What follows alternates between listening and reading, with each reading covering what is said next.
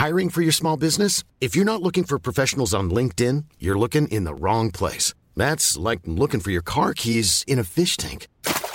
LinkedIn helps you hire professionals you can't find anywhere else, even those who aren't actively searching for a new job but might be open to the perfect role. In a given month, over 70% of LinkedIn users don't even visit other leading job sites. So start looking in the right place. With LinkedIn, you can hire professionals like a professional. Post your free job on linkedin.com slash people today.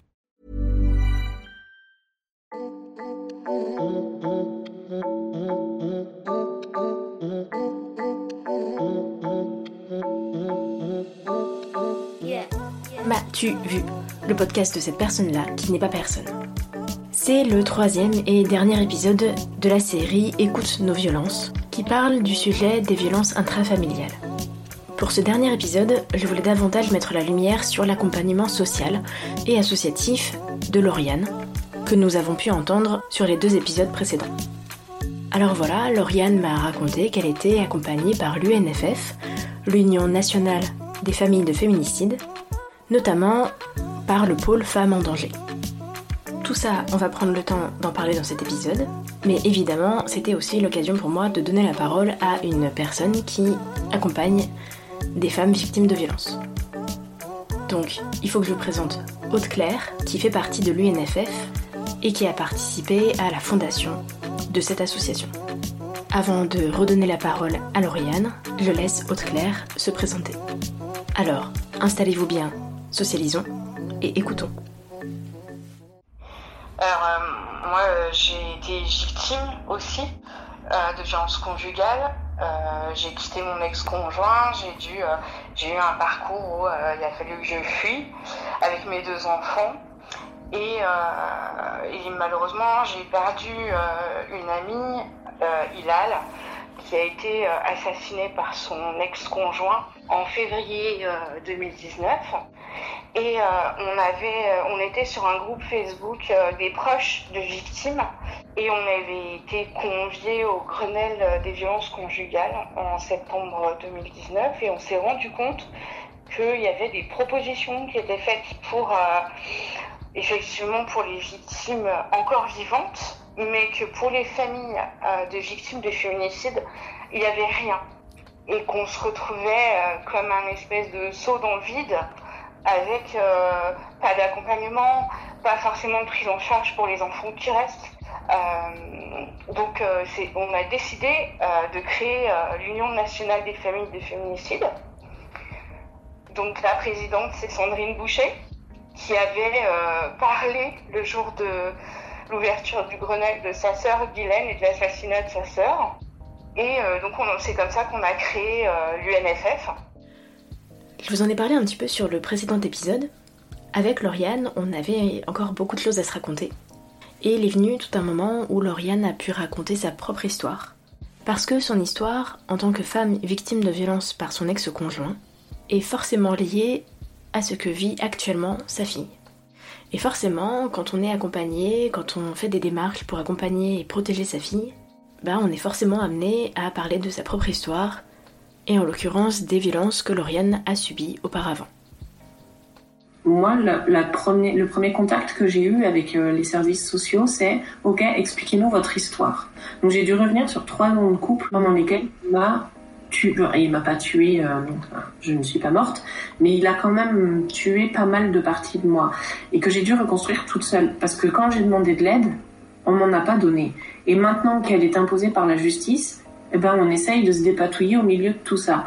Donc forcément, revenir sur des moments douloureux, à un moment donné de ma vie, ça a été compliqué parce que je venais d'apprendre que ma fille euh, se faisait abuser et frapper et, et que psychologiquement, pour moi, c'est ça la dimension la plus difficile, c'est que psychologiquement, elle est enfin, il tente de la mettre sous emprise. Et il y a un truc, on me dit, est-ce que vous pensez pas que vous, vous avez tendance à faire un transfert? Bah bien sûr que oui. C'est vrai, je le pense pas. Évidemment que oui, mais est-ce que je dois culpabiliser de le faire? Alors, la culpabilité, la culpabilité quand on est victime de violence, on va en parler un peu plus loin dans l'épisode, mais cette impression que c'est de sa faute si on subit des violences, et aussi cette charge mentale de devoir expliquer, trouver des excuses, garder la face, faire semblant, Ça fait partie de la violence conjugale, ça fait partie de l'emprise, et c'est ce qu'explique Lauriane par son expérience et Haute-Claire par son expertise. Genre c'était avant un repas chez mes parents par exemple où c'était des moments hyper conviviaux. Moi je suis ici d'une famille nombreuse, on est super soudés, on est vachement, enfin le sang c'est le sang quoi. Et on fait des repas euh, régulièrement tous ensemble. Euh, on apporte tous un truc. Enfin voilà, pour moi c'est la vie normale, c'est ça. Et en fait les, les, moments les plus difficiles avec euh, avec mon compagnon de l'époque, c'était avant d'aller à ces repas-là.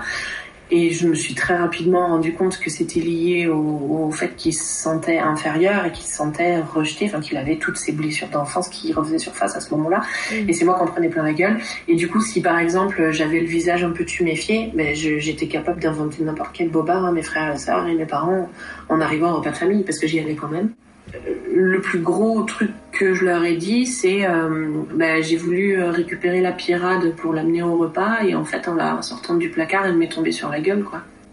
C'est passé, c'est passé comme une lettre à la poste et en fait j'étais dégoûtée que ça soit passé. Moi j'étais en alerte permanente de, de, la moindre personne qui se dise euh, Lauriane ne déconne pas non plus. L'emprise c'est vraiment un poison et c'est ce qui fait euh, que les femmes partent pas. En fait, on ne peut pas remettre la, responsabilité sur les femmes en disant faut partir. Euh, pourquoi tu pars pas? Elles ne peuvent pas le faire. Souvent, moi, quand, les femmes appellent et qu'elles sont sous emprise et qu'elles comprennent pas ou qu'elles se culpabilisent en disant euh, oh je suis pas partie, j'arrive pas à partir, moi ce que je leur explique c'est l'expérience de la grenouille. En fait, vous prenez une grenouille, vous l'achetez dans une casserole de bouillante, elle va elle va essayer de se sauver. Elle va sauter hors de la casserole parce que l'eau est trop chaude. Si vous mettez une grenouille dans une casserole d'eau froide et que vous montez la chaleur petit à petit, elle sortira pas de la casserole et elle mourra ébouillantée parce que la chaleur aurait été petit à petit qu'elle se rend pas compte qu'elle est en danger. C'est ça l'emprise. C'est qu'en fait, ça monte tellement petit à petit et vous font tellement vivre dans un système qui est hors norme que vous vous rendez même plus compte de la normalité des choses et que le seuil de tolérance à la violence, il est bien trop élevé après. Puis après, il y a la phase de tension. Et puis c'est tout le temps comme ça. Et en fait, elles peuvent pas s'en sortir parce que c'est un tourbillon dans lequel elles se noient. Alors, comment sortir de l'eau? Comment éviter de se noyer? Comment s'en sortir? Dans beaucoup de familles qui subissent des violences, ça part des enfants.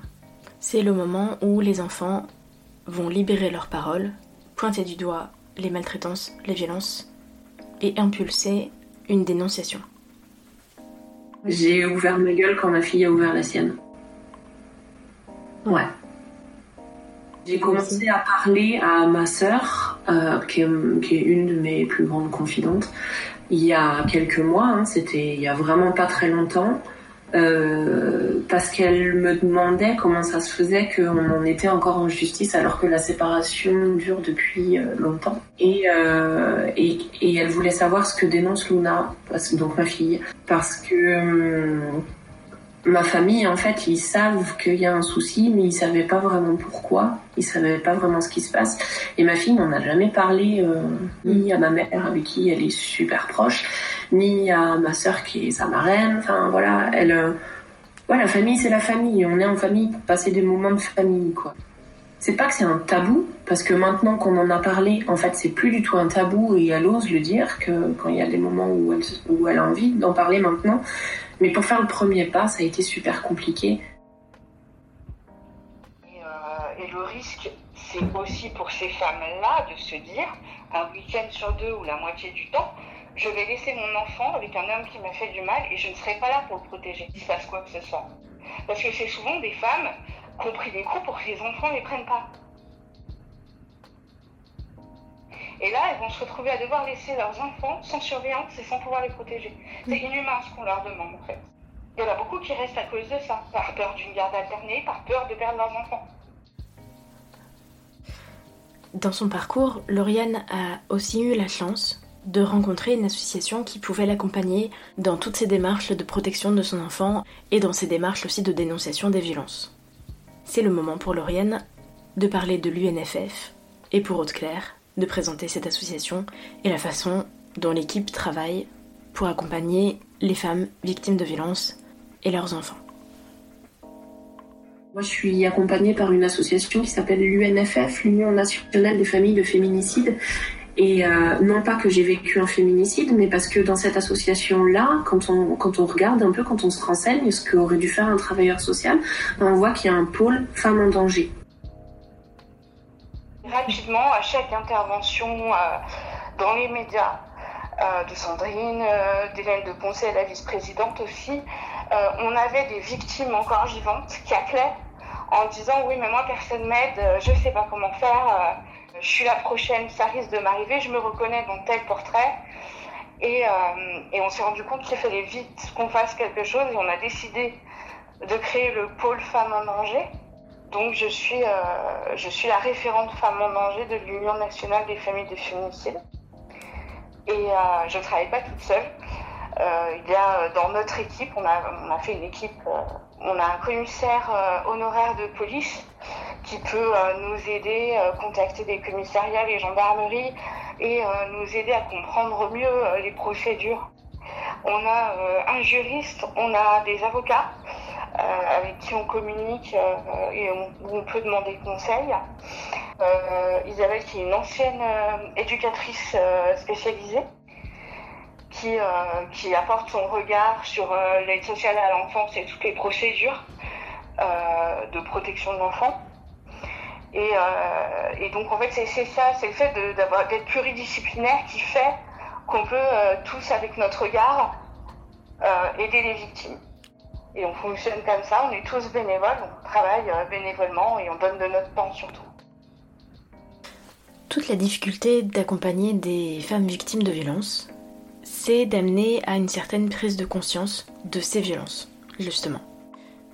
Parce que les violences conjugales, c'est un système qui a été mis en place par les agresseurs, et d'ailleurs ce sont les agresseurs qui ont le contrôle total du système, des relations, et du coup de la personne qui est victime de ces violences. On en parlait tout à l'heure, la culpabilité. Celle d'une femme de ne pas arriver à s'en sortir seule, celle d'une mère à ne pas réussir à protéger ses enfants, et celle que la société impose par toutes ces injonctions à s'en sortir, à euh, si t'es pas content de ton couple, t'as qu'à partir, de si la personne est violente avec toi, t'as qu'à partir. Mais c'est pas si simple. Parce que la culpabilité.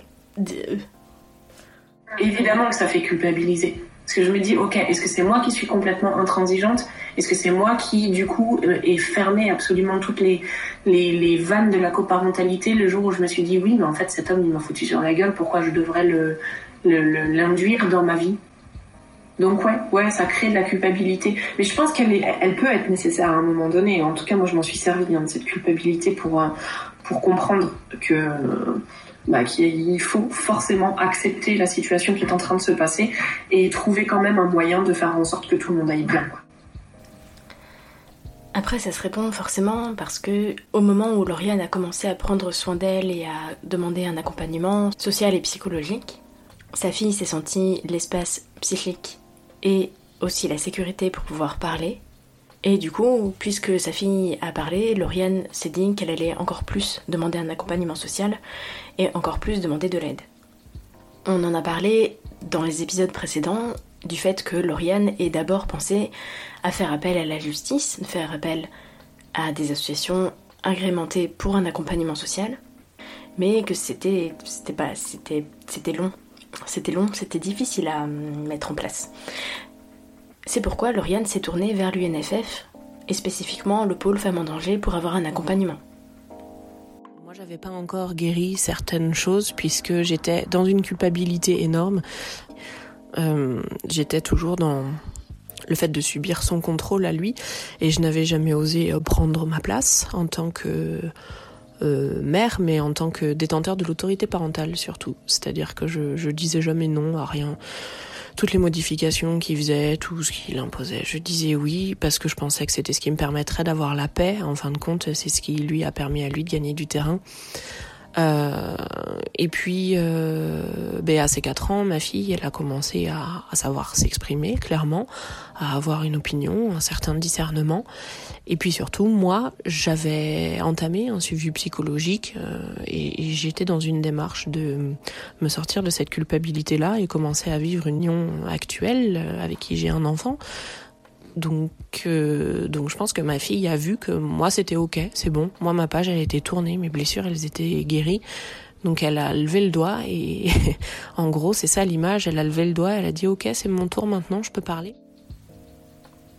Parce qu'aussi, comme Lauriane l'explique, les personnes que l'on peut rencontrer dans les structures de médico-social qui sont censées accompagner les familles ne sont pas forcément formées aux violences intrafamiliales.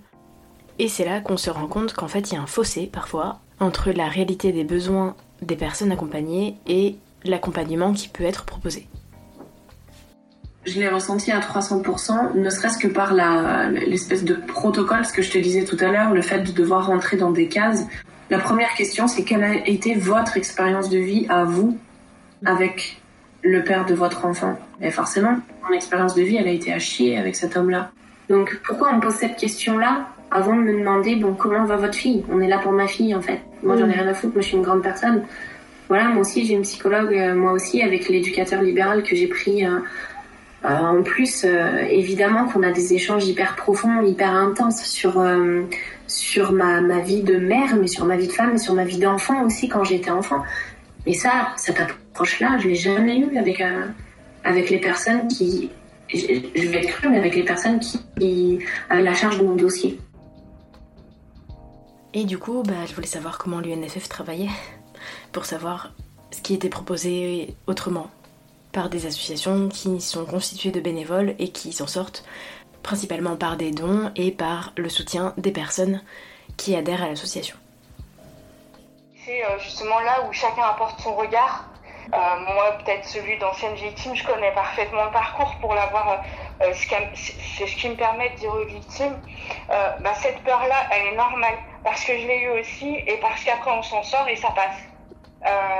de dire, par exemple, oui, t'as l'impression que, mais non, en fait, c'est pas ça, mais c'est normal. Enfin, c'est vraiment ne pas juger et dire, leur expliquer qu'en fait, c'est peur. Il n'y a pas de peur idiote, il n'y a pas de questions idiotes.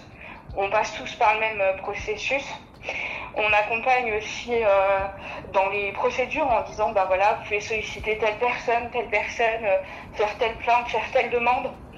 Euh, et après, dans le cas de l'organe, on a fait un signalement effectivement.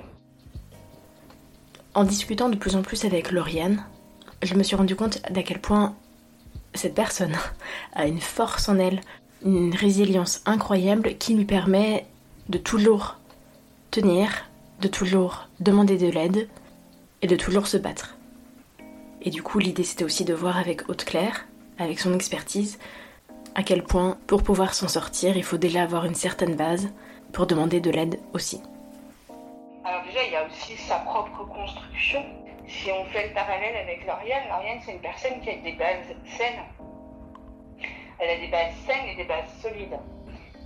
Donc pour, euh, pouvoir euh, réparer et se reconstruire et savoir où demander de l'aide à qui, quand et comment, c'est parce qu'elle a ses bases saines et solides qu'elle peut le faire. Ça aussi qui rentre en jeu. Sa propre histoire, sa propre enfance, ce à quoi ça peut renvoyer. Donc il faut des bases solides, ok.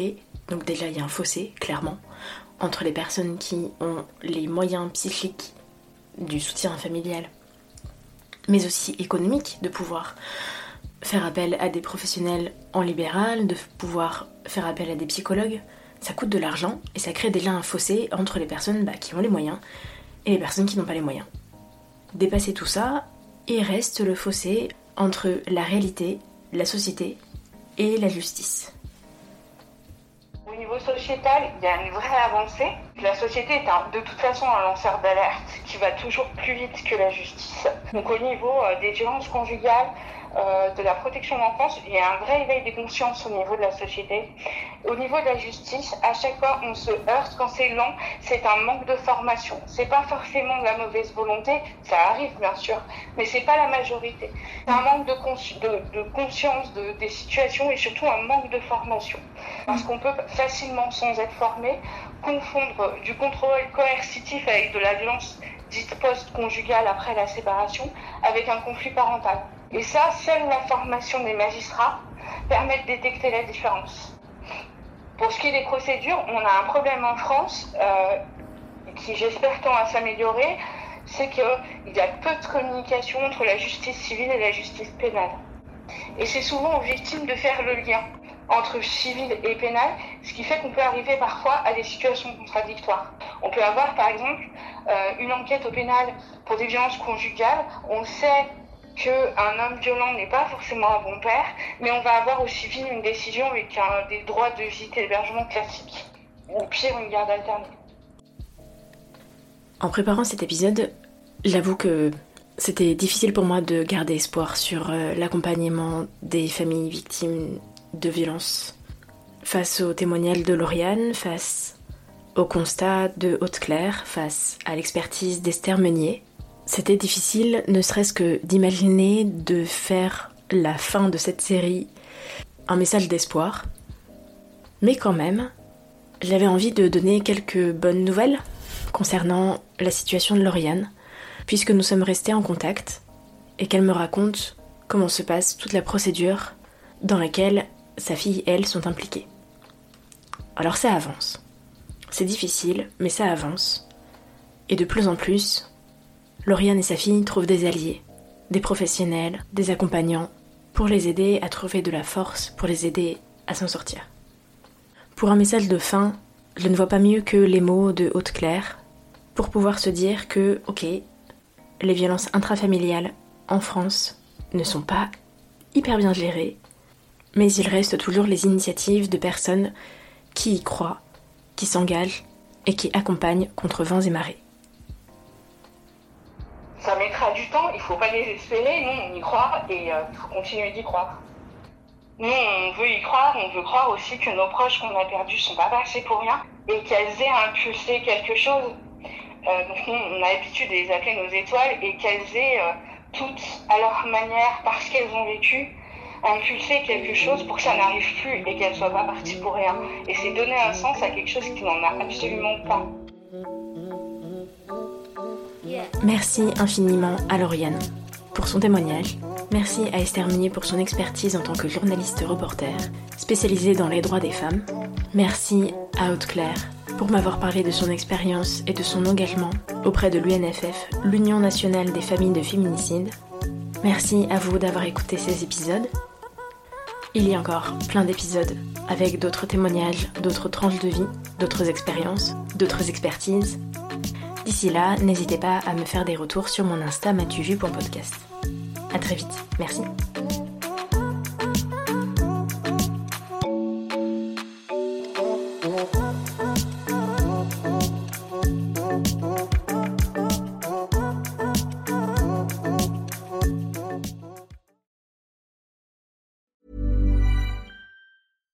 When you make decisions for your company, you look for the no-brainers. And if you have a lot of mailing to do, stamps.com is the ultimate no-brainer. It streamlines your processes to make your business more efficient, which makes you less busy. Mail checks, invoices, legal documents, and everything you need to keep your business running with stamps.com. Seamlessly connect with every major marketplace and shopping cart. Schedule package pickups and see your cheapest and fastest shipping options from different carriers. With rates up to 89% off USPS and UPS rates. And with the Stamps.com mobile app, you can take care of mailing and shipping wherever you are. Make the same no brainer decision as over 1 million other businesses with Stamps.com. Sign up with Code PROGRAM for a four week trial, plus free postage and a free digital scale. No long term commitments or contracts. That's Stamps.com. Code PROGRAM.